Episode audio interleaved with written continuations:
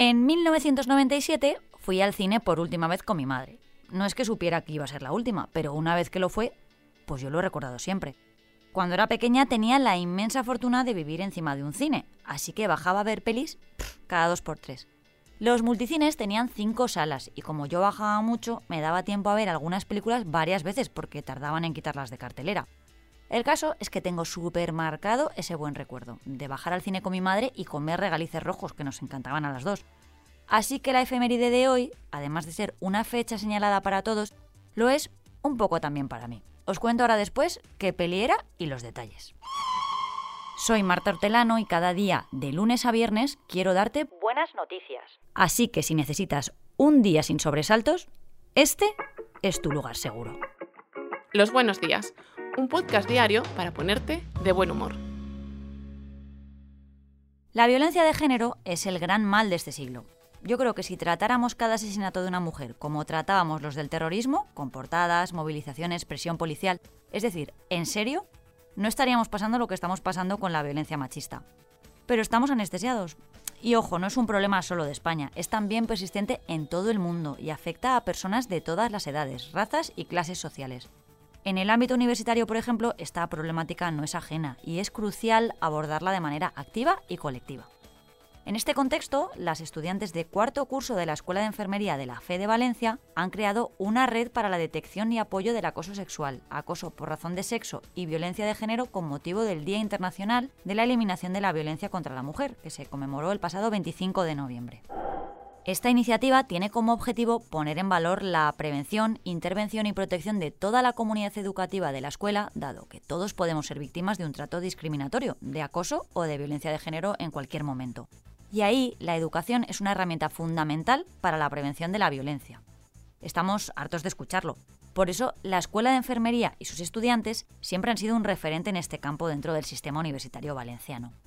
Hace un par de semanas quisieron incluso simbolizar esa red con una especie de cadena humana. Querían evidenciar que el centro es un espacio libre y protegido de violencia, donde no tienen cabida ni insultos, ni amenazas, ni desprestigios, ni agresiones. Esta red quiere también poner de relieve la preocupación del estudiantado por los asesinatos que se cometen contra mujeres, por el incremento de diferentes formas de violencia de género facilitadas, pues yo qué sé, por las nuevas tecnologías, por la trata de mujeres y niñas en el contexto mundial de las migraciones, por los efectos devastadores de los conflictos armados y por la violencia vicaria, eso entre otras muchas formas de violencia hacia las mujeres. El estudiantado, que conforma la iniciativa, tiene previsto extender la misma a otras facultades de enfermería de Valencia, para ampliar la base de futuras enfermeras que en breve estarán atendiendo a mujeres víctimas de violencia machista. Todo suma, y esto va a sumar segurísimo, así que nuestro apoyo desde aquí. Y ya tenemos por aquí a Luis Urios, que además ha cumplido un año más. Hola Marta, pues mira, acabo de llegar al cuarto de siglo. Me siento un poco mayor, la verdad. ¿Tú cómo estás? Pues yo estoy súper navideña y ya prevacacional. Jo, me alegro, me alegro mucho. Mira, hoy te traigo yo una historia muy trágica que afortunadamente ha tenido un final muy feliz. La realidad es que normalmente las historias trágicas acaban de forma trágica, al contrario de lo que nos ha vendido Hollywood toda la vida. Pero hay ocasiones en las que un acto puede cambiarlo todo, y los actos pues los llevan a cabo personas. Hoy vengo a hablarte de tres personas y un perro, o lo que es lo mismo, vengo a hablarte de cuatro personas, porque como bien saben nuestros oyentes, en los buenos días los perros son personas. Las personas en cuestión, Marta, se llaman Lucía, Ana y Miguel. Ellos tres son abogados jóvenes y el despacho en el que trabajan está especializado en derecho animal. Este es el contexto.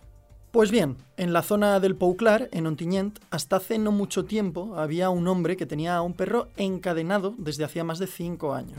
Esto no es una forma de hablar, Marta. Este tipejo jamás había dejado que el animal corriera o directamente caminara más allá de lo que le permitía avanzar una cadena de unos pocos metros a la que estaba sujeto por el cuello. Lucía, al conocer esto, interpuso una denuncia, pero no sirvió de nada porque el perro estaba alimentado, fíjate tú. Vaya tela. Cuando Lucía entró a trabajar en este despacho del que te hablo, le contó la historia de este perrito a Ana y a Miguel, y los tres se pusieron manos a la obra, hasta que por fin la fiscalía abrió diligencias contra este tipo.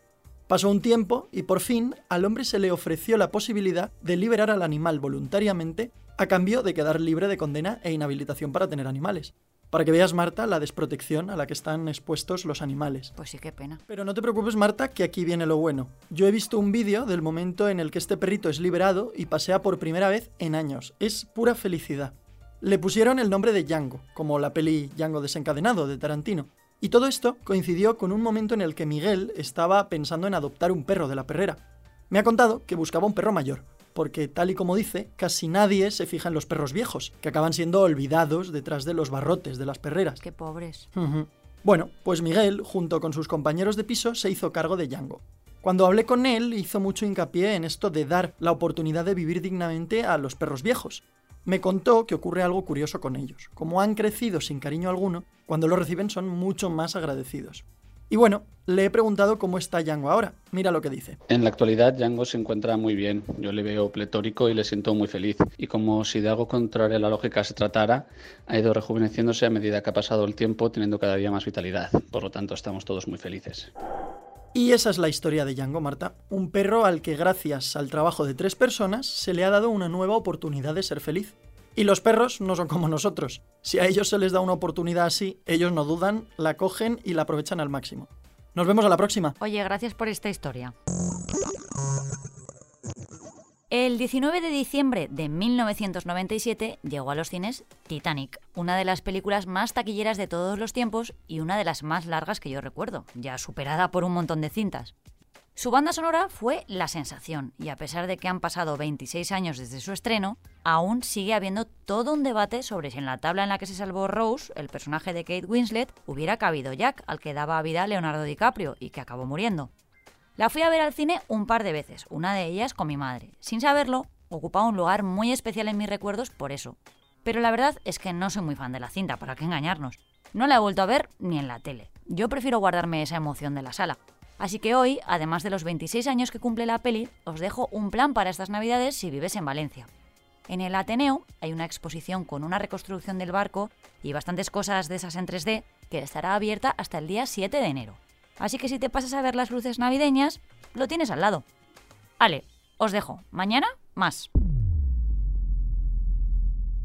Muchas gracias por escucharnos y gracias a ti, Marta. Uy, de nada. Recuerda que si te ocurre algo bueno y quieres contárnoslo, puedes escribir a losbuenosdías@lasprovincias.es. Este podcast ha sido escrito por Marta Hortelano, la edición es de Amalia Yusta y Paco Sánchez, el diseño sonoro es de Rodrigo Ortiz de Zarate y la producción de Miquel Abastida y Tamara Villena.